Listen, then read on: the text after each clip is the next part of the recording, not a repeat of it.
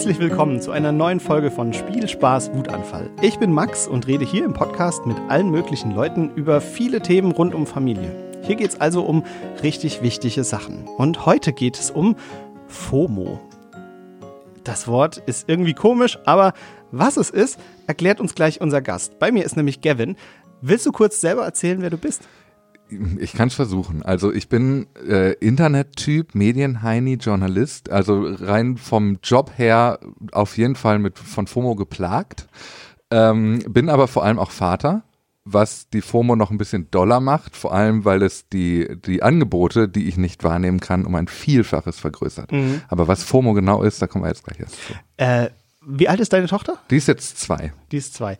Ja gut, dann sind wir eigentlich ähnlich. Meine Tochter ist jetzt knappes Jahr, dementsprechend äh, dürften wir eine ähnliche Situation haben. Aber was macht für dich FOMO aus und wann hast du FOMO? Ähm, also FOMO ist ja sozusagen die Angst, etwas zu verpassen, ne? die Fear of Missing Out. Mhm. Und das, der schlimmste Moment, ähm, in dem man FOMO spürt, ist der Moment, wo du merkst, dass alle Leute, mit denen du sonst Spaß hast, gerade Mhm. Spaß haben, ohne dass du dabei bist. Und ein bisschen auch, ohne dass du die Möglichkeit gehabt hast, diesen Spaß mitzuerleben. Ne? Hast du das oft? Ähm, ich hatte das früher sehr oft, bis ich mir irgendwann Strategien überlegt habe, das so zu umarmen. Mhm. Also es gibt diesen Satz aus der ähm, aus der Angsttherapie: I, ähm, I own my fears, so they don't own me. Und genauso mache ich das mit der äh, Fear of Missing Out am Ende auch. Also ich umarme die, ich akzeptiere die und ich weiß genau, das gehört jetzt dazu. Es, man muss das auch ein bisschen lieben lernen und daraus äh, kann man dann was Neues entwickeln. Das ist das nächste coole Trendwort, das ist die JOMO, das ist die Joy of Missing Out. Also ähm, man muss es so ein bisschen genießen können, ähm, Freizeiten zum Beispiel, Freiräume auch anzuerkennen, die man dann hat.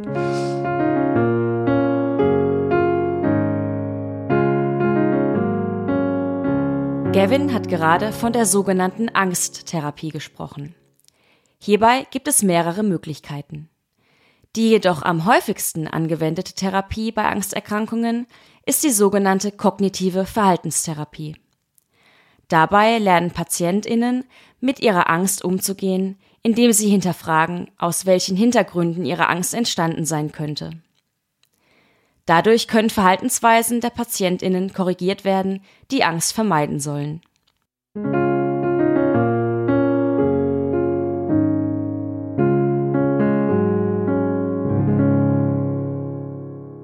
FOMO und Joy of Missing Out. Joy of Mhm. Missing Out gefällt mir irgendwie gut. Äh, ist das so ein bisschen so wie die To-Do-Liste, die Not-To-Do-Liste? Alles, was ich runterschmeiße?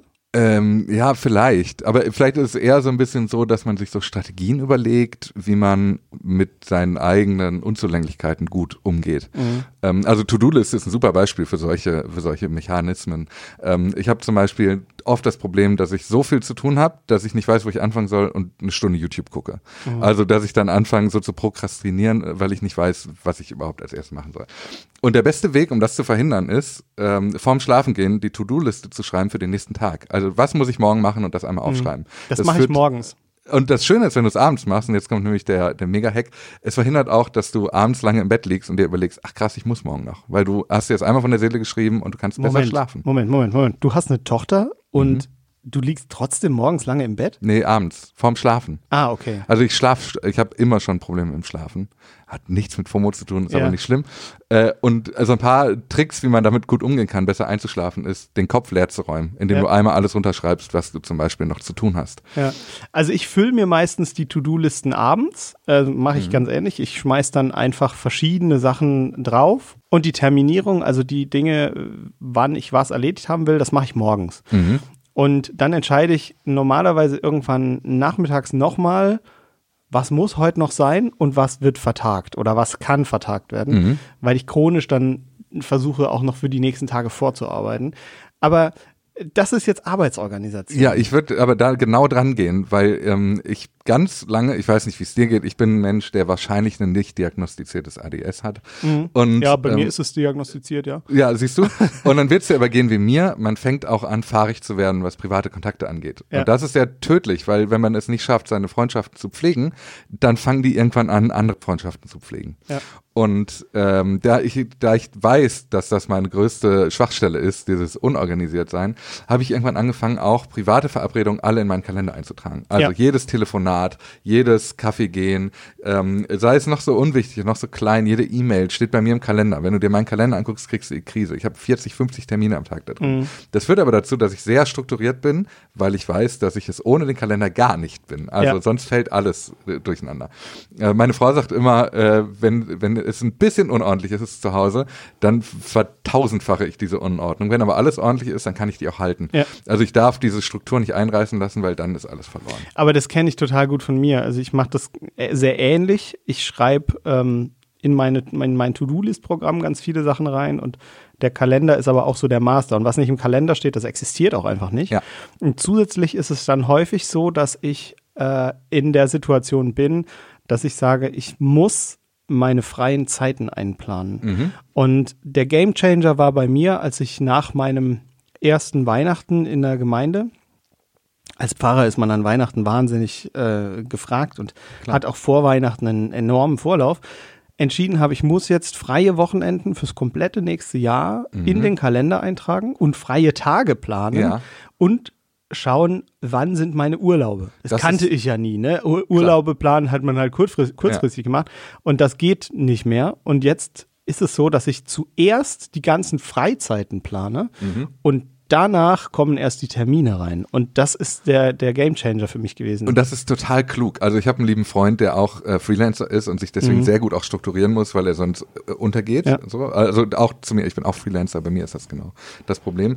Ähm, und der macht das genauso. Also er schreibt sich jeden freien Tag am Anfang des Jahres, weiß er genau, welche freien Tage ja. er hat, welche Wochenenden er blockiert hat. Ähm, und er trägt vor allem jeden Tag eine Stunde Blocker ein zum Mittagessen. Und diese Stunde Mittagspause, da kann er keinen Termin machen, weil er hatte ja einen Termin da steht ja. Was, ja, ähm, das mache ich leider nicht und deswegen mache ich fast nie Mittagspausen und möchte das fürs neue Jahr. Ich habe so ein paar Vorsätze für 2023 ja. äh, und dazu gehört unter anderem eben genau das, also die Mittagspausen feste einzuplanen, mal Urlaub zu machen. Ich habe mein letzter Urlaub ist Jahre her. Wenn die Folge online geht, fragen wir dich, ob du durchgezogen hast. Äh, Unbedingt bitte. Und gucken, ob ja. du wirklich frei hast. Und ein Jahr später komme ich wieder und äh, gebe einen Recap. Genau.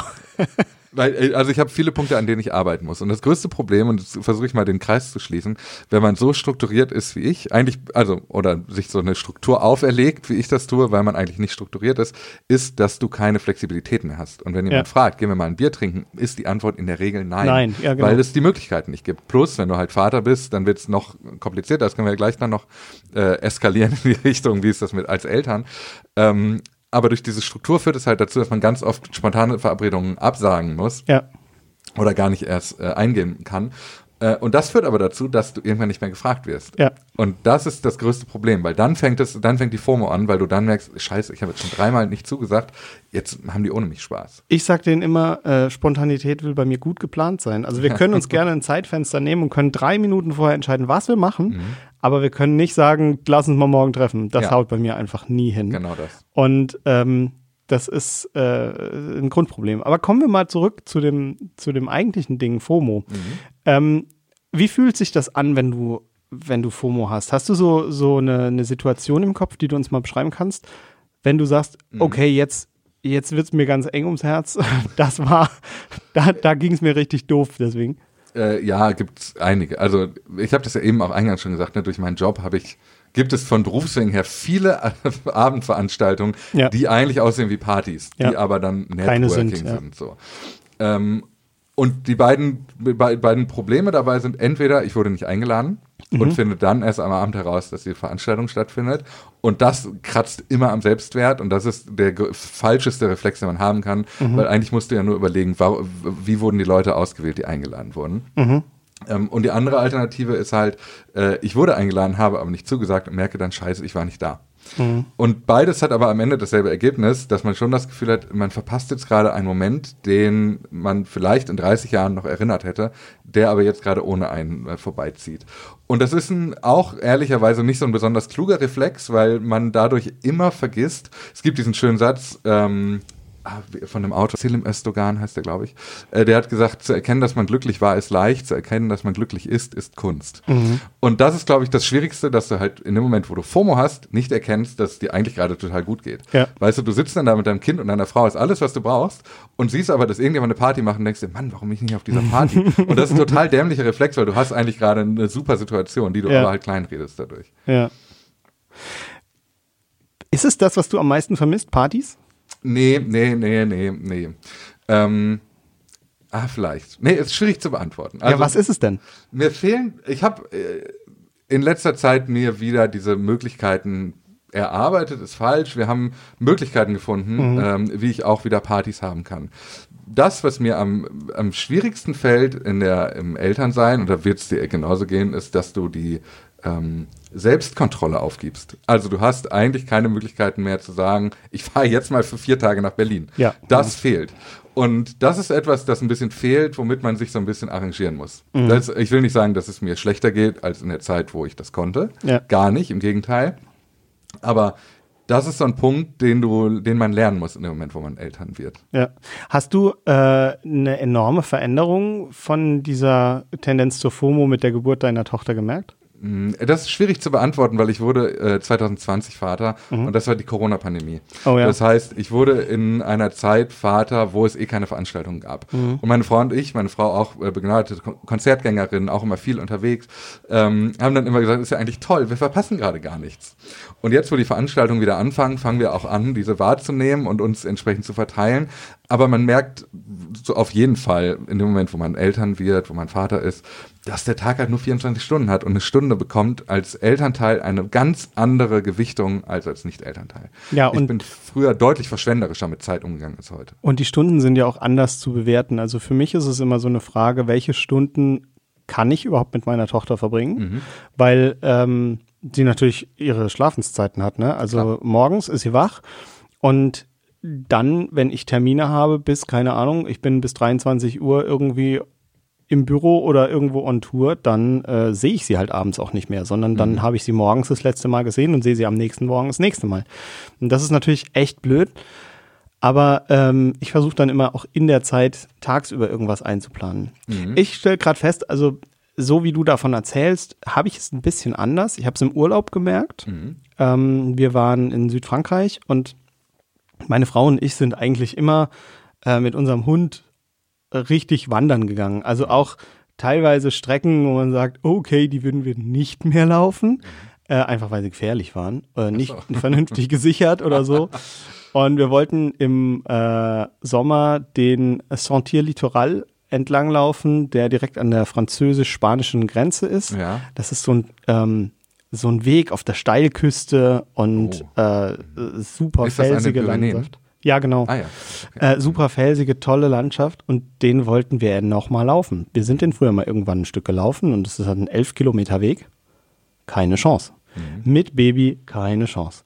Und das, da war ich so ein bisschen traurig und dachte so, okay, aber ähm, für mich ist dann irgendwie auch sehr tröstlich, dass das was ist, was nie wegrennt. Also es ist sehr unwahrscheinlich, dass wenn ich das nächste Mal komme, dieser Weg nicht mehr da ist. was sich halt mit einer Party äh, ein bisschen unterscheidet. Also ja, die Party stimmt. ist halt an einem Abend und diese Sachen, die ich tendenziell dann, äh, ich sag mal, vermisse, mhm. ähm, die sind tendenziell eher da ja. und warten. Verstehe ich. Ähm, das macht aber eine ganz schöne Tür bei mir auf, weil ich, also meine Frau und ich, wir kannten uns nicht besonders lange, bevor sie schwanger geworden mhm. ist. Ähm, oder war noch nicht lange zusammen, jedenfalls, so wäre es richtig formuliert. Und ähm, viele Sachen, bei denen ich so eine ähnliche Art, wie du es, glaube ich, beschreibst, an FOMO erlebe, sind so Momente, wo ich mir denke, ach krass, eigentlich hätten wir jetzt mal, wir waren nie im Urlaub zusammen. Mhm. Und wenn wir jetzt in Urlaub fahren, dann fährt man halt mit dem Kind in Urlaub und mit dem Kind in Urlaub fahren ist halt das gleiche wie zu Hause nur woanders. Naja. Also es oh, ist ja, schon ja. eine andere Form des Urlaubs, als wenn du jetzt, also du wirst mir zustimmen, dass mit einem Kind in den Urlaub fahren eine andere Form des Urlaubs ist als ja, ja, auf jeden Fall. Bis, bis 16 Uhr im Hotelzimmer gammeln, dann an die Hotelbar gehen, dann 24 Cocktails trinken, um 3 Uhr ins Bett fallen.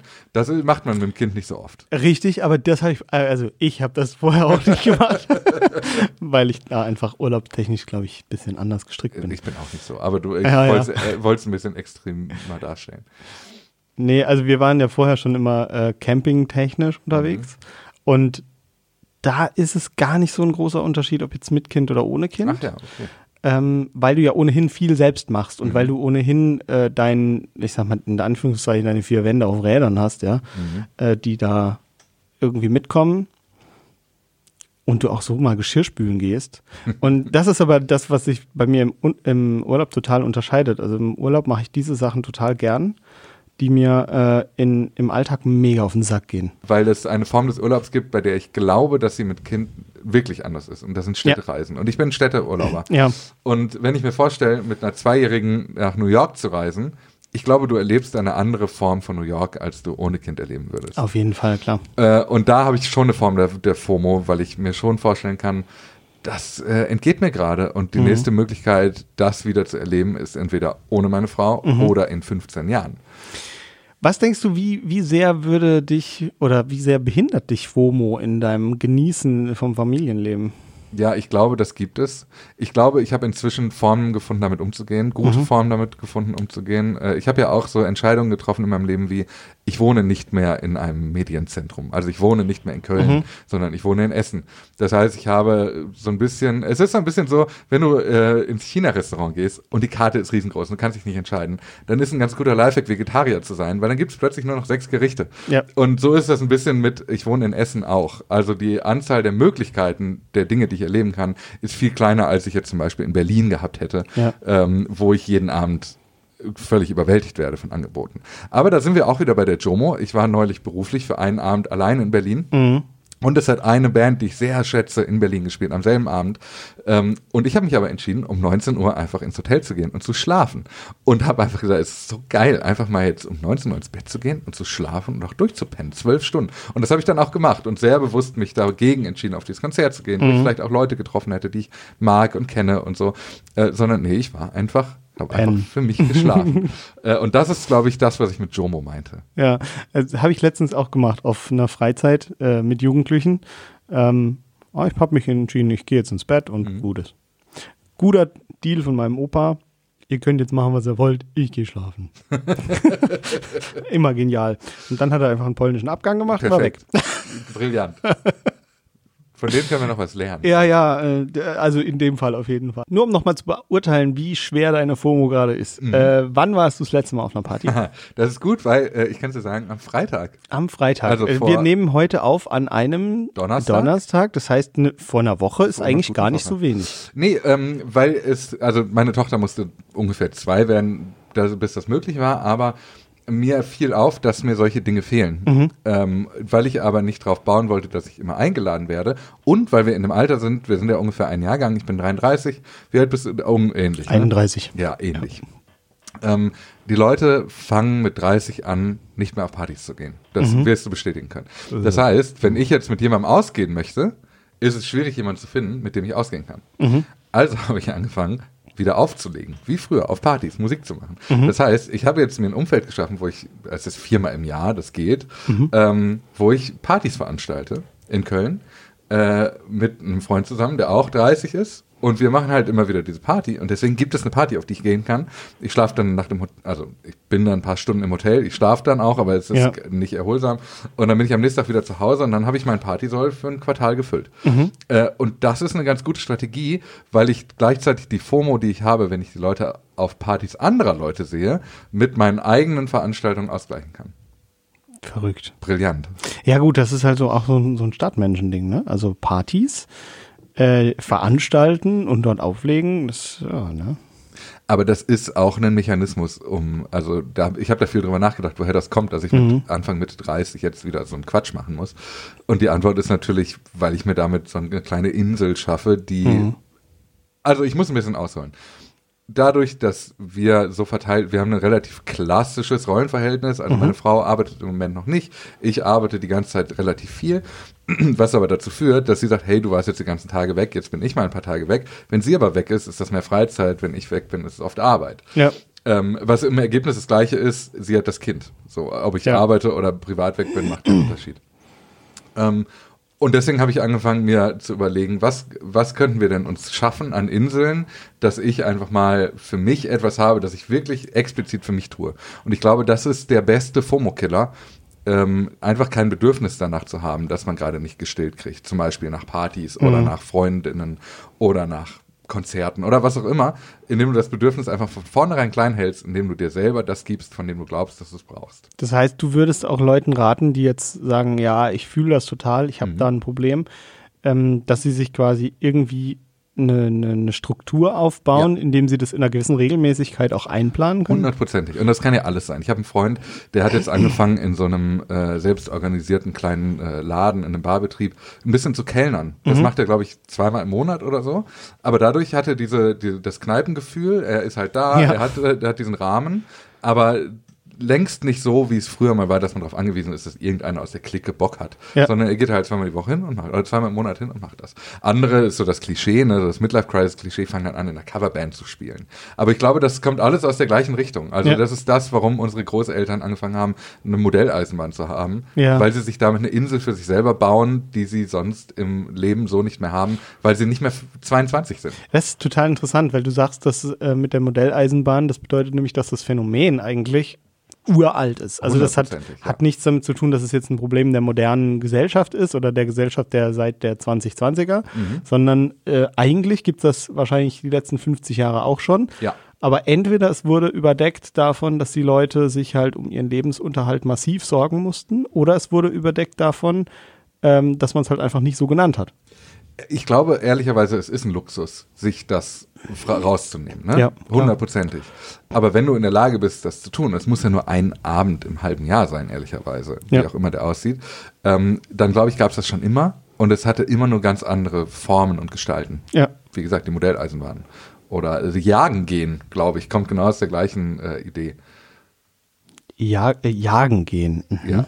Also ich kenne niemanden, der jagen geht. Ich schon. Also kann, tatsächlich ist das bei mir in der, äh, in der Gruppe an Leuten, in der ich unterwegs bin, äh, deutlich verbreitet. Und war das auch schon mit 20 so? Nee. Siehst du? Nee, nee, genau. Das ist, das ist der Punkt. Also ich glaube, bei den Leuten ist es auch so ein Ding, äh, dass sich das entwickelt hat, so, ich sag mal, nach dem Studienabschluss. Mhm. Und dann kommt dieser, dieser, äh, ja, kommt dieses Thema erst eigentlich auf. Ja, und ich glaube, das liegt aber daran, dass du halt plötzlich Verpflichtungen hast. Mhm. Also äh, da ist auch austauschbar, ob du jetzt ein Kind hast oder einen anstrengenden Beruf Ja. oder was weiß ich, irgendetwas, das sich halt bindet. Jede Ja. Form der Verpflichtung fühlt sich immer erstmal wie ein Verzicht an. Mhm. Und es muss eigentlich kein Verzicht sein, es fühlt sich aber nach einem Verzicht an und dieser Verzicht wird dann dadurch bestärkt, dass du halt Leute siehst, die äh, das haben, was du gerade nicht haben kannst. Und Ja. dann, dann hast du FOMO. Das ist der Moment. Und den kannst du halt ausmerzen, indem du dir Inseln suchst. Ähm, aber ehrlicherweise glaube ich, und da wirst du mir hundertprozentig zustimmen, dieses, diese, dieses Phänomen der FOMO, so wie es sie jetzt gibt, haben wir vor 20 Jahren so nicht wahrgenommen. Wir haben nachher von etwas erfahren, wo wir gerne irgendwo daran teilgenommen hätten, aber durch neue Kommunikationswege ist FOMO ja tatsächlich erst so groß geworden, wie sie jetzt gerade ist. Spielen soziale Medien äh, für dich da eine große Rolle? 100 Prozent. Was am meisten? Ähm, welches Sozialmedium? Ja. Instagram Stories. Okay, und dann erzähl. Ich kann dir auch genau sagen, warum. Ja. Weil Instagram Stories halt, ähm, die sind genau so, wie sie sind, sind ja gut. Die sind unmittelbar, die sind schnell, die sind, Ja. die sollen so genauso sein, wie sie sind. Die sollen nicht lange geplant sein. Die Leute sollen den Moment einfangen und das ihren FollowerInnen zeigen. Und klar, das ist toll, aber das führt halt dazu, dass Leute sehen, wo du dich gerade aufhältst und das Gefühl kriegen, warum bin ich da nicht? Und bei vielen Influencerinnen und Influencern ist das ein gewünschter Effekt. Sie wollen zeigen, guck mal, wie toll es mir geht. Bei YouTube gibt es aber tausende von Menschen, die sagen, das ist mein 3 Millionen Dollar Apartment in New York City. Und du sollst es angucken und denken, krass, da will ich wohnen. Oder hier sind meine 24 Elektroautos. Wie cool sind die denn?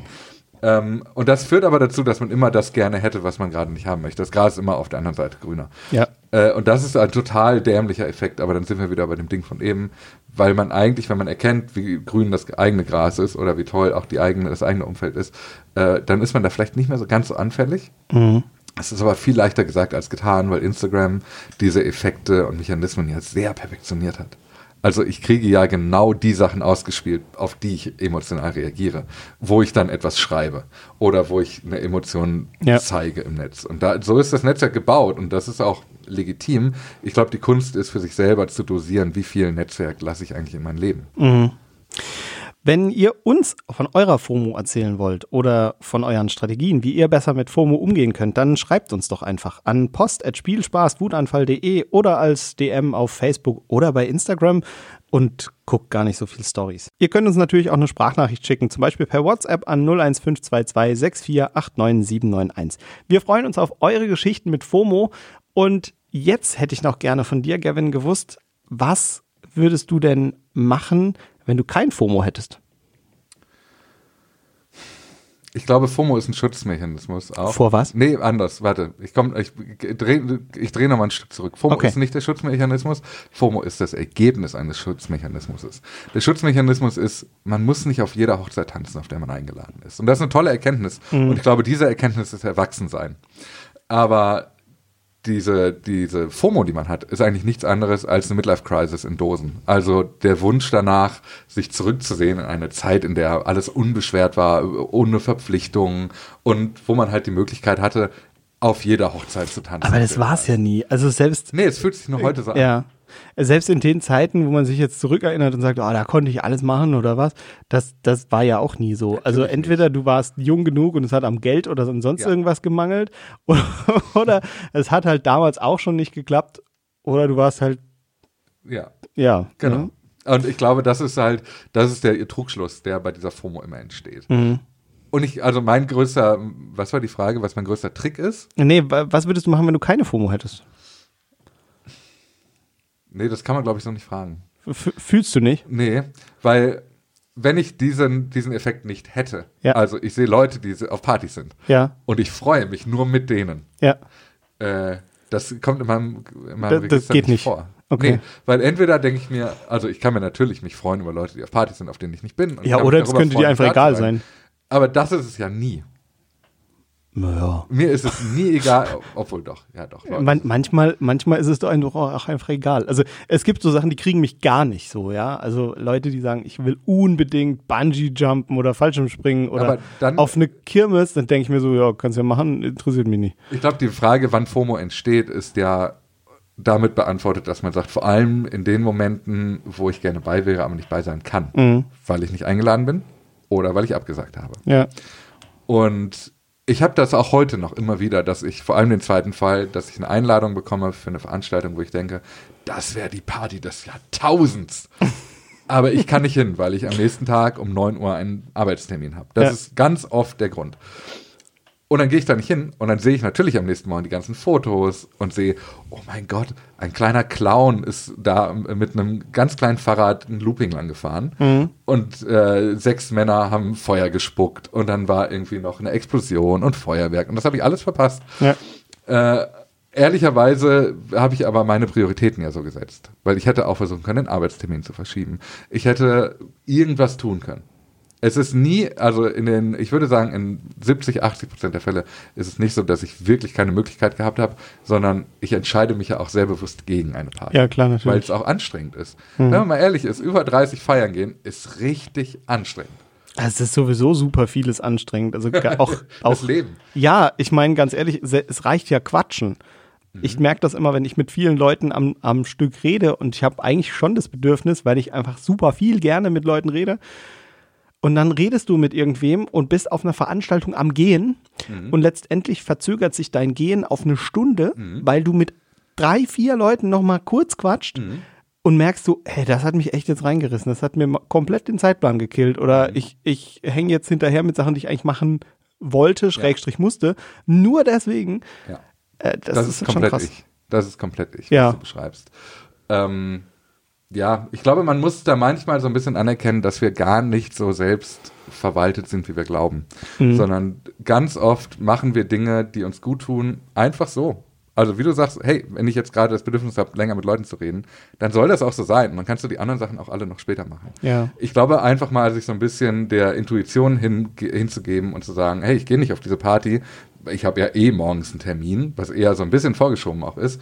Äh, das ist eigentlich die beste Strategie, um mit der FOMO umgehen zu können. Ich sage nicht, dass man sie damit bekämpft oder Ja. so, dass man sie damit weglässt, aber es hilft einem dann im Nachhinein nochmal zu überlegen, wie ist eigentlich der, der Weg entstanden, warum ich jetzt nicht auf dieser Party bin. Ja.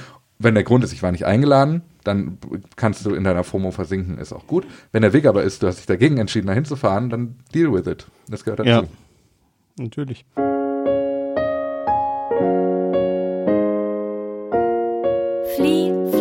Flops.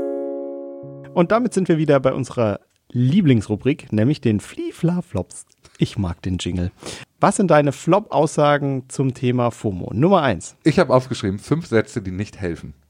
Saugut. Und äh, ganz oben steht, wir können ja einfach beim nächsten Mal schauen. Oh, schlimm. Also wenn du eine Party absagst und jemand sagt dir das, Ja, weißt du, da, es wird wahrscheinlich kein nächstes Mal geben. ja, ja. ja. Oder? Ehrlicherweise. Oft ja. Also, Also- es sei denn bei ganz alten Freunden, Ja, so, die, stimmt. die immer so periodisch irgendwie in der Heimat sind Mhm. und man, man sich da dann trifft oder so. Da gibt's dieses beim nächsten Mal. Aber ansonsten kenne ich das leider ganz oft, dass beim nächsten Mal nie heißt. Ja. Ja, ich habe einen guten Freund, das äh, ist der Tim. Liebe Grüße, der wird das hier bestimmt hören, weil Ja. der echt ein, ein treuer Freund ist.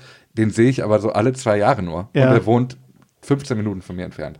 Ja. Und wir kriegen es nicht hin. Und wir sagen immer, ja, wir gucken mal an. So, bei dem weiß ich genau. Also Tim, schreib uns einfach, ich vermittel dir einen Termin mit Gavin. Wir machen einfach eine Videokonferenz aus. Und äh, wenn ich dann in der Videokonferenz bin, dann schickst du uns deine Telefonnummer, ich rufe dich an und dann sage ich, oh Gavin, ich habe gerade keine Zeit, aber der Tim kommt gleich zum Kaffee. So machen wir das. Okay, also Tim, einfach kurz äh, Post at Spielspaß Wutanfall, schreibst du uns und dann äh, machen wir das. Aber also der, was ich sagen wollte, ist, dieses, wir können ja mal beim nächsten Mal schauen, Ja. hat immer den äh, in der Hosentasche schon den Satz, eigentlich werde ich nie wieder eingeladen. Ja. Und auch wenn das unbegründet ist, hängt aber das in mir immer drin. Und das ist ein Selbstzweifel, der eigentlich, für den ich keine Zeit habe, ehrlicherweise, Ja. der aber trotzdem da ist. Aber wo du gerade Videokonferenz gesagt hast, das ist der zweite Satz. Vielleicht telefonieren wir ja einfach mal. Das ist so ein Satz, wenn du den bekommst, weißt du auch genau, ja, das, wir, wir reduzieren gerade gemeinsam hier die Qualität unserer Freundschaft. Ja. Also wir, wir reduzieren auch die Intensität Ja. irgendwo, ne? Genau. Weil wenn du sagst, vielleicht telefonieren wir ja einfach mal. Ja. Ich, das Problem ist, ich sage das selber ganz oft und sage das nie aus dieser Intention. Ja. Aber das, was es macht mit mir, wenn ich diesen Satz höre, ist ja eine ganz andere. Ja, klar. Du, du, du denkst dann so, ja, und, und jetzt niemals Ja, irgendwie genau. passiert ist. Ja. Ja, wobei es gibt ja so Leute, mit denen kann man dann ewig telefonieren. Ja. Aber das ist, me meistens sind das nicht die Leute, die Ja. solche Sätze sagen, sondern die rufen einfach an. Ja, genau. Und das sind aber auch nicht die Leute, bei denen man diese Angst bekommt. Ja. Ja. Der dritte Satz. Ja. Du kannst das Kind ja auch mitbringen. Das ist so ein Satz, bei dem, wenn du, also bist auf einen Geburtstag eingeladen, Ja. 40., 35., Ja, 30. genau. Geburtstag, wenn dieser Satz fällt, dann sa- sagt das zwei Sachen über die Party aus. Entweder, das ist so eine Party, wo alle ihre Kinder mitbringen, das heißt, sie ist um 19 Uhr beendet, Ja. oder dir wird von vornherein etwas äh, in, die, in die Wiege gelegt, sozusagen. Eine, Ja. eine Möglichkeit, einfach abzusagen. A. Äh, was schlimm ist, weil damit gesagt wird, der kommt ja eh nicht. Mhm. Äh, und B. Die Möglichkeit gegeben, irgendwie dich darum zu lavieren, dass du ihm nicht absagen musst. Das heißt, die Unterstellung ist, der sagt ja eh ab, weil er ein Kind hat. Und deswegen, glaube ich, hilft der Satz nicht. Ich finde den Satz aber total spannend, auch aus einer anderen Perspektive. Ich stelle das fest, gerade bei unserer Tochter ist es so, ähm, die gleiche Verabredung kann bei uns wunderbar stattfinden, weil sie da in ihrer ge äh, äh, gewohnten Umgebung ist und ich sie im Notfall ins Bett legen kann. Aber wenn ich woanders eingeladen bin und bin um 19 Uhr eingeladen und das Kind geht normalerweise spätestens um 19.30 Uhr ins Bett, dann kann ich Ja. halt sagen, ja klar, ich kann das Kind mitbringen. Dann schreit's halt nach ungefähr vier Minuten, sobald wir da sind. Und das braucht keiner. Ähm, das ist auch irgendwie oh, schwierig. Ja, verstehe ich. Der vierte Satz. Ich schicke dir zwischendurch mal ein paar Fotos.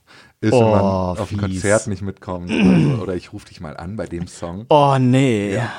Äh, das ist ein Satz, der, äh, der rasiert sofort. Ja. Und der triggert auch die FOMO. Der ist aber lieb gemeint. Und das ist, glaube ich, die, das, was ich eigentlich als Lektion aus diesem Satz mitgeben möchte. Ähm, an alle, die FOMO haben da draußen, weil sie Kinder haben oder aus anderen Gründen auch, völlig Ja. egal, oder einen harten Job oder was weiß ich. Versucht mal zu, äh, nachzuvollziehen, versucht mal nachzuvollziehen, welche Intention die Leute haben, wenn sie solche Sätze sagen. Weil es kann auch total lieb gemeint sein. Es kommt wahrscheinlich alles aus gutem, gutem Herzen. Ja. Und der fünfte Satz, vielleicht gehen wir mit den Kleinen ja einfach stattdessen mal spazieren. Kenne ich auch. Ich kenne so Freundschaften, die dann auf so ein, sich auf so ein Niveau verändern. Die Leute, Ja. mit denen man früher komplett eskaliert ist, die auch Kinder haben. Und dann geht, trifft man sich so in unregelmäßigen Abständen, um einfach Ja. mal spazieren zu gehen. Das ist toll, das schmälert die Freundschaft nicht. Aber es nimmt der Freundschaft eine Facette, die äh, im Leben des anderen stattfindet, weil man sich immer nur an neutralen Plätzen trifft. Ja, ich finde, das ist auch so, eine, so ein generelles Thema. Also, ähm, wenn du dich mit Leuten irgendwo außerhalb triffst, das ist was anderes, wie wenn du das in einem privaten Rahmen zum Beispiel Ja. machst. Oder wenn du immer in der gleichen Stammkneipe warst, dann triffst du dich halt verdammt nochmal da. Ja, genau. Ähm, bei uns ist das oft so, dass früher so die Auffassung geherrscht hat, ja, also man wechselt sich schon ab, also wir sind nicht immer nur bei uns. Aber wir sind jetzt nicht äh, so die, also nicht mittendrin äh, beim Kinderkriegen, sondern äh, viele von unseren Freunden haben noch keine Kinder. Und das führt dazu, dass sich ganz viele äh, Sachen so ein bisschen verlagern, Ja. dass dann mehr bei uns zu Hause stattfindet. Wir uns halt da treffen und schauen, dass wir da irgendwie was machen können, weil da dann noch irgendwie mehr möglich ist. Was aber immer noch ein guter Outcome ist. Auf weil jeden ich auch Fall, ja, ja. durchaus ähm, Menschen in meinem Leben habe, die ich durch, durchs Kind kriegen tatsächlich verloren habe. Ja. Weil die halt damit nichts anfangen können, dass ich jetzt ein anderes Leben lebe. Waren das viele? Nee, ehrlicherweise nicht so super viele. Aber ähm, es gibt solche Menschen. Und die, äh, es gibt auch Menschen, die tauchen dann immer wieder auf, wenn ich eine, es gibt Abendveranstaltungen, die ich so moderiere oder Ja. so, ne, was zu meinem Beruf gehört, die tauchen dann da mal auf, aber die wollen gar nicht so nah an mich heran. Ja. Äh, einfach weil die, ich glaube auch, sich mit dieser Realität, dass Menschen Kinder kriegen, nicht zwangsläufig beschäftigen wollen, was fair ist. Ja. Müssen sie nicht machen. Ähm, das führt nur automatisch dazu, dass wir irgendwann in unterschiedlichen Mannschaften spielen. Ja, das kann halt aber auch echt zu, zu Brüchen in der Persönlichkeit führen. Ne? Also wenn ich jetzt überlege, dass man echt gut miteinander befreundet war und dann vielleicht einfach durch diese, durch diese Veränderung in Richtung Familie einfach verschiedene Sachen verloren gehen. Weil man ja nicht sagen muss, es ist ja nicht ersatzlos gestrichen, ne? sondern dein, dein Leben verändert sich halt in eine, in eine sehr wertvolle Richtung eigentlich. Den, ne? Das ist ja die ganze Zeit ja, Ja. äh, gegeben, dass das, also wenn man die Entscheidung trifft, Kinder zu kriegen, Ja. ähm, dass das fast äh, immer dazu führt, dass man sich dann nachher ein bisschen besser fühlt als vorher und dass man mit der Richtung, in die sich das Leben entwickelt, eigentlich einverstanden ist. Ja. Ähm, aber klar, es gibt auf jeden Fall Menschen, die ein Kind kriegen, äh, die aber mit einer Person befreundet sind, die eigentlich so ein, so ein Feierfreund war äh, und die sich dann halt nicht mit verändern. Und dann entwickelt man sich in unterschiedliche Richtungen. Und ich hatte das unglaubliche Glück, dass mein bester Freund wirklich zehn Tage nach mir Vater geworden ist. Das heißt, also wir waren äh, exakt die gleiche Zeit äh, schwanger, co-schwanger. Ähm, haben genau gleichzeitig ein Kind bekommen und haben die ganze Zeit die gleichen, gleichen Situationen und auch volles Verständnis dann dafür, dass jetzt, wo die beiden Kinder gleichzeitig auch erstmals in die Kita gehen, auch ständig immer krank sind und wir uns dann teilweise Monate nicht sehen, weil einfach, es Ja. ist einfach zu viel, aber wir wissen halt beide, wir kennen den Schmerz des anderen. Ja. So, und das ist ein unglaubliches Glück. Hast du so viele Freundschaften mit anderen Eltern in, im selben Alter? das ist ein gutes, gutes Thema, weil ich habe das, ehrlicherweise so mit 30 fing das an, dass ich angefangen habe, das zu sortieren. Weil davor hatte ich wirklich viele Bekannte und habe dann irgendwann gemerkt, dass mir das gar nicht so viel bringt, Leute zu kennen. Ich kenne die ja bis heute, ich habe die ja nicht entkannt. So, aber ich habe auf jeden Fall den Kontakt zu Menschen nicht bewusst, aber automatisch reduziert, wenn ich das Gefühl hatte, das hier ist eigentlich nichts Richtiges, sondern Ja. ist so ein loses, man trifft sich ab und zu mal. Ähm, und das war ein sehr unbewusster, aber ich glaube sehr natürlicher Prozess, so mit Mhm. 30 werden. Dann kam die Corona-Pandemie, das hat sehr so viel sortiert, hat aber in mir ähm, eine große Einsamkeit ausgelöst, lustigerweise, weil ich, ähm, weil bei mir drei Sachen gleichzeitig passiert sind. Corona-Pandemie, ich bin ein extrovertierter Mensch und ich Ja. habe am Anfang der Pandemie einen sehr klugen Satz gehört, dass die extrovertierten Menschen sich die Energie draußen holen, die sie zu Hause verbrauchen und die introvertierten Menschen zu Hause die Energie aufladen, die sie draußen verbrauchen. Ja. Ich als extrovertierter Mensch hatte sehr schnell keine Energie mehr bin in diesem Moment äh, Vater geworden, ne, in Ja. dieser Pandemie. Und ich bin in eine neue Stadt gezogen. Und mit über 30 in eine neue Stadt zu ziehen, einen neuen Freundeskreis oder Bekanntenkreis aufzubauen, ist wahnsinnig schwierig. Ja. Und das ist alles gleichzeitig passiert. Und das hat in mir schon so ähm, eine Einsamkeit ausgelöst oder die Angst vor einer Einsamkeit, die ein bisschen unbegründet ist, weil jetzt kann ich da sehr klar drauf schauen und sagen, okay, also mein bester Freund, wie gesagt, ist halt einfach auch Vater geworden, Ja. hatte halt andere Sorgen, als jetzt mit mir irgendwie um die Häuser zu ziehen. Logischerweise ist total richtig, ist aber in dem Moment, wo man emotional befangen ist, ganz schwierig zu erkennen. Mhm. Da sind wir wieder bei Östogan. Ja. Also bei uns war das tatsächlich auch so, dass sich Freundschaften so ein bisschen verändert haben, wobei auch nicht alle. Also es gibt Freundschaften, die sind total kinderkompatibel und es gibt Freundschaften, die sind so gar nicht kinderkompatibel. Mhm. Aber aber wie gehst du mit denen um? Ja. Wenn du genau weißt, ich habe ein befreundetes Paar, ja. die haben keine Kinder, wollen vielleicht auch keine ähm, und können auch nicht so gut mit Kindern und vor Ja. allem nicht damit, dass wir jetzt welche haben. Was macht man mit denen? Das ist eine gute Frage. Ich weiß aber auch nicht, ob das dann nicht einfach eine, in der Natur der Dinge liegt, dass du dich einfach in eine andere Richtung entwickelst und das auch okay ist. Also, ich weiß nicht, für mich hat das auch viel mit ähm, mh, ja, so einem, so, so einem tiefen Urvertrauen, ich würde sagen Gottvertrauen zu tun, Mhm. dass ich einfach so empfinde, dass es in Ordnung ist, wenn Abschnitte zu Ende gehen. Ja. Und ich nehme das relativ oft bewusst wahr, wenn sich irgendwelche Freundschaften lösen. Mhm. Und ich bin da relativ entspannt mit. Ich will nicht hier so eine Phrasenmaschine werden, ne? aber es gibt so einen anderen schönen Satz, äh, der lautet, man soll nicht traurig sein, dass es vorbei ist, sondern glücklich sein, dass es da war. Und das ist für Menschen, also für dich offenbar gut, damit den Satz so zu akzeptieren, für mich ein bisschen schwierig, aber wenn man es einmal schafft, den zu durchdringen, Ja. dann äh, ist da tatsächlich viel Dankbarkeit für solche Lebensabschnitte und Phasen. Ich Ja. habe zum Beispiel einen, ähm, das war ein Arbeitskollege von mir, wir haben sehr eng zusammengearbeitet und wir haben uns jede Woche getroffen. Jede Ja. Woche waren wir zusammen aus oder haben irgendwie uns verabredet, was auch immer. Ja. Ähm, und irgendwann habe ich den Job gewechselt und die Stadt gewechselt. Und das hat zu einem sofortigen Erliegen des Kontaktes geführt. Also Ja. wir hatten nichts miteinander zu tun. Und das, obwohl wir wirklich eng miteinander waren. Und das hat mich anfangs ein bisschen geknickt tatsächlich, weil ich dachte, hä, wir waren doch eigentlich, wir waren eigentlich Freunde so. Ja, genau.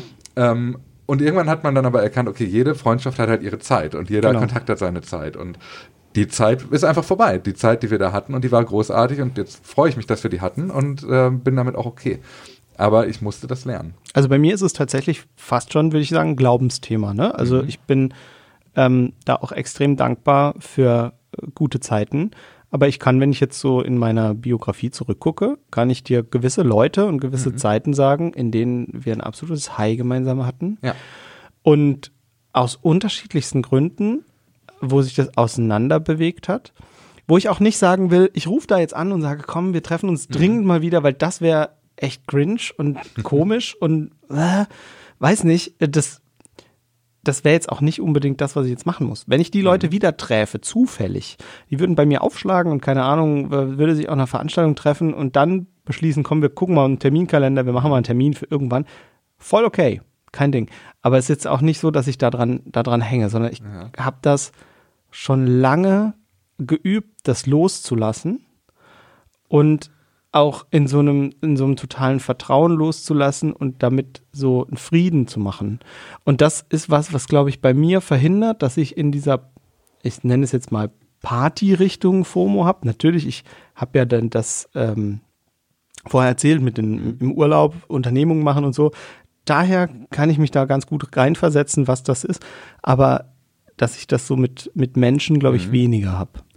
Ich glaube, das ist eine ganz große Stärke, ehrlicherweise. Eine, die ich auch, die, die ich, die auch beruflich zum Beispiel total wertvoll ist.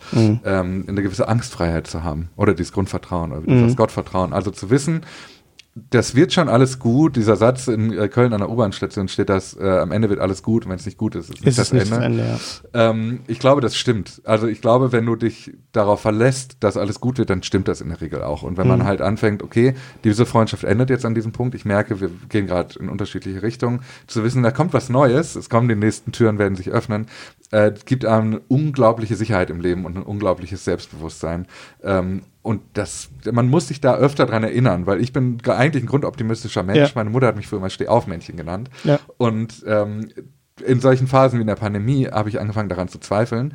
Und je mehr ich aber merke, dass ich daran nie zweifeln musste, umso mehr bewahrheitet sich auch die These, die dahinter liegt. Ja. Also ist, glaube ich, so eine selbsterfüllende Prophezeiung, sagt man. Ne? Also, dass man quasi sagt, ich ähm, glaube, dass es gut wird und dadurch wird das dann auch tatsächlich gut, weil man dran geglaubt hat.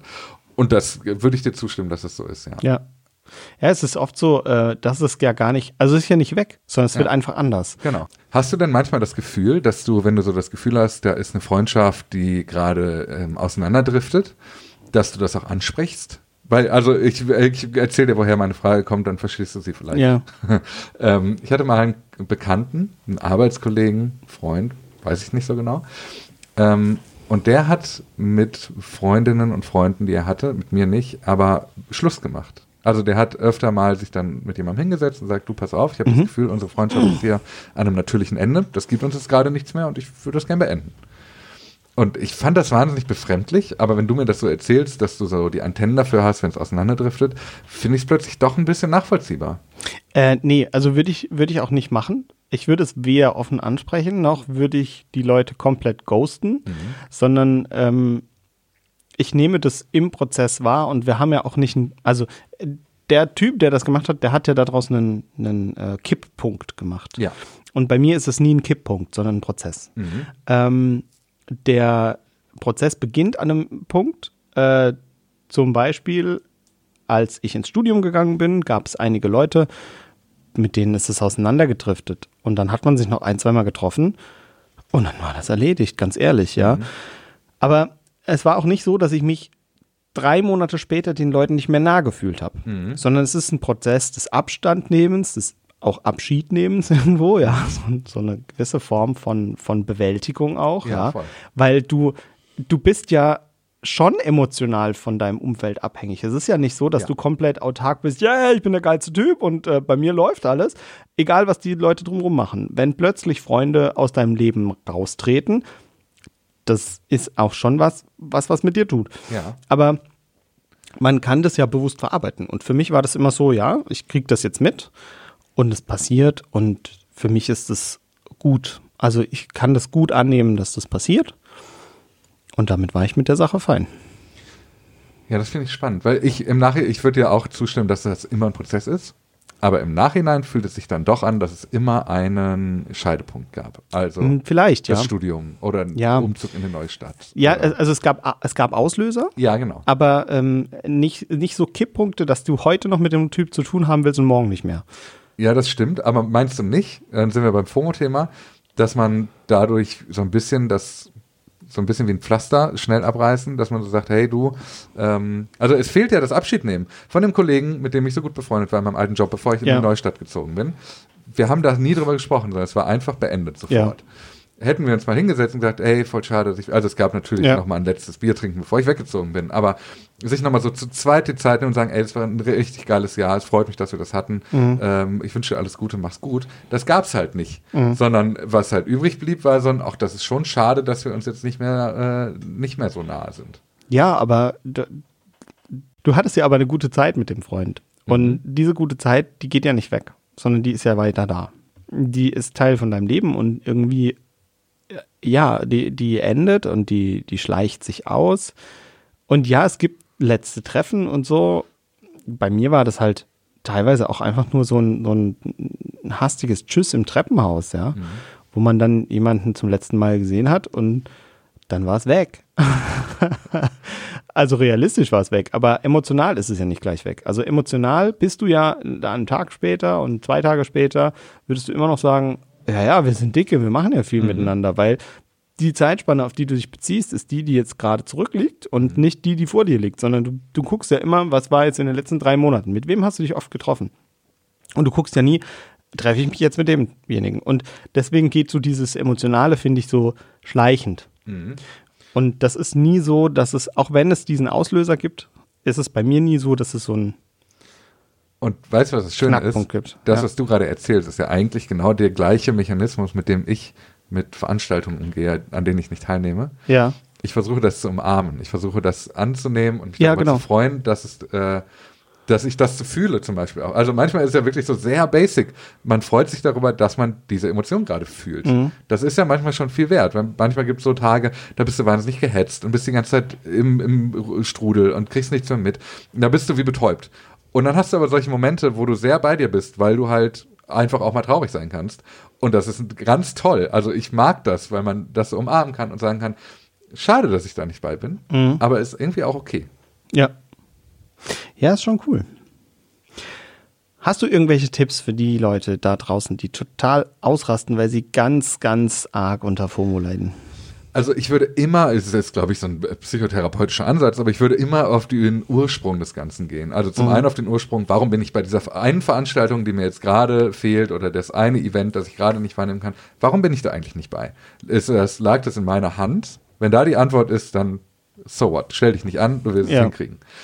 Ähm, und der andere Ursprung ist, warum habe ich gerade diese FOMO? Also warum habe ich das Gefühl, ich verpasse gerade etwas? Was fehlt mir in meinem Leben und wie kann ich das kompensieren? Mhm. Was ist der, der Workaround, wie meine Partys, die ich äh, viermal im Jahr habe, ähm, wie die Modelleisenbahn, was ist der Workaround, um für mich das zu kompensieren, was mir auf dieser Party gerade gegeben werden würde? Und wenn es das einfach ist, viele Leute zu treffen und kennenzulernen, dann geh halt aus. Versuch dir mal einen Abend im halben Jahr zu nehmen und einfach rauszugehen. Nimm mhm. dir ein, zwei Leute mit und geh in irgendeinen Club, Bar, Kneipe, was auch immer. Das wäre, glaube ich, der einfachste, ehrlicherweise auch der naheliegendste, aber wahrscheinlich auch der hilfreichste Tipp, den ich so auf Tasche habe. Ja. Und ähm, wenn du das Gefühl hast, es gibt soziale Netzwerke, die dir nicht gut tun. Ich habe das bei LinkedIn zum Beispiel. LinkedIn ist ein Netzwerk, wo sehr viele Menschen in meiner Branche sehr viele Dinge schreiben, die bei ihnen gut gelaufen sind im Job. Und ich hatte dieses Jahr ein Projekt, das ist nicht so ganz so gut ausgegangen. Also es war sehr kompliziert und nicht so das war halt, manchmal hat man so, so Jobs, so Projekte, das mhm. wirst du auch kennen. Ja, ja. Da gehst du halt nicht raus und hast ein gutes Gefühl, sondern es war so ein bisschen zäh und ja. irgendwie nervig und man hat sich mit Leuten vielleicht auch nicht gut vertragen oder was auch immer. Und in solchen Momenten ist es das Schlimmste, was du sehen kannst, dass es allen anderen gut geht. Weil das ist das Bild, das LinkedIn dann zeichnet, weil alle Leute schreiben, ich habe einen neuen Meilenstein in meiner Karriere erreicht. Und deswegen halte ich mich von diesem Netzwerk sehr oft sehr fern. Also ich mhm. öffne das sehr oft nicht, weil ich weiß, es tut mir vielleicht auch einfach nicht gut. Auch wenn man da vielleicht manchmal Sachen mitkriegt, die man sonst nicht mitkriegt. Ja. Ist dann so eine ähm, Nutzen-Risiko-Abwägung.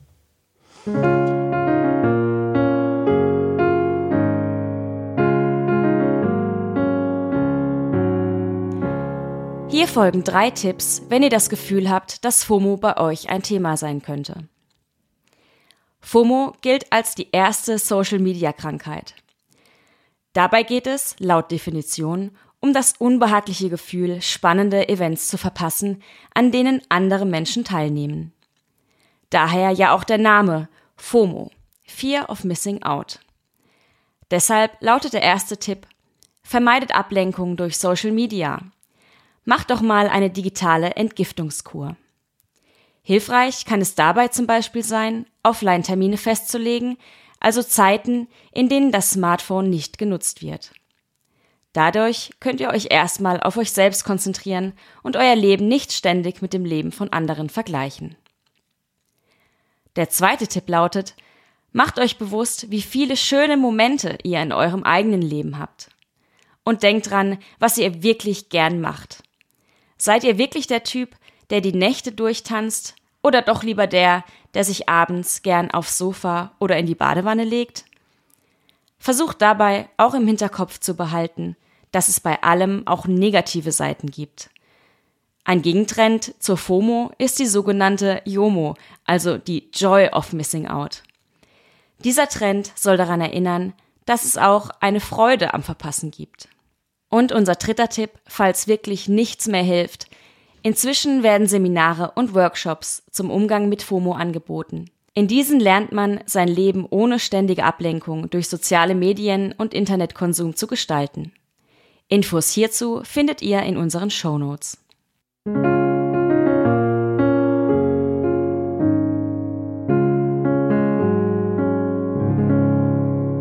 Dein Name steht auf deinem Pulli, das sehe ich jetzt erst. Ja, denn mein Name steht auf meinem Pulli und äh, zwar, weil ich ähm, Max bin. Auf Mission Ferienspaß unterwegs war. Mhm. In der Jugendfreizeit mit 25 Kiddies und ich habe gekocht. Hat voll Spaß gemacht. Ja, das klingt gut. Lieb sowas. Ja, ich mag das auch. Von Kiddies hören wir jetzt auch was und zwar aus unserer Rubrik Kindermund tut Wahrheit kund. Und los.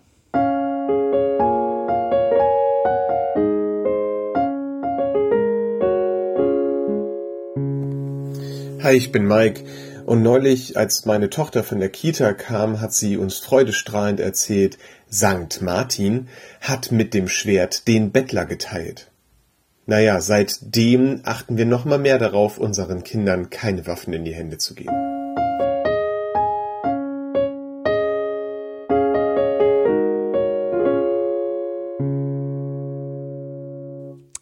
Süß. Ach, schon cool, ne?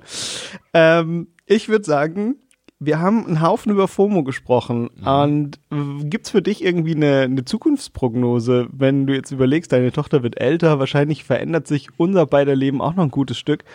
Ähm, was denkst du, was da mit FOMO passiert? Wird es schlimmer oder wird es eher weniger schlimm? Ich habe eine Hoffnung. Ja? Ähm, ich habe die Hoffnung, dass es, dass man im Alter ruhiger wird, dass man Ja. sich leichter, das klingt richtig düster, aber ist nicht so gemeint.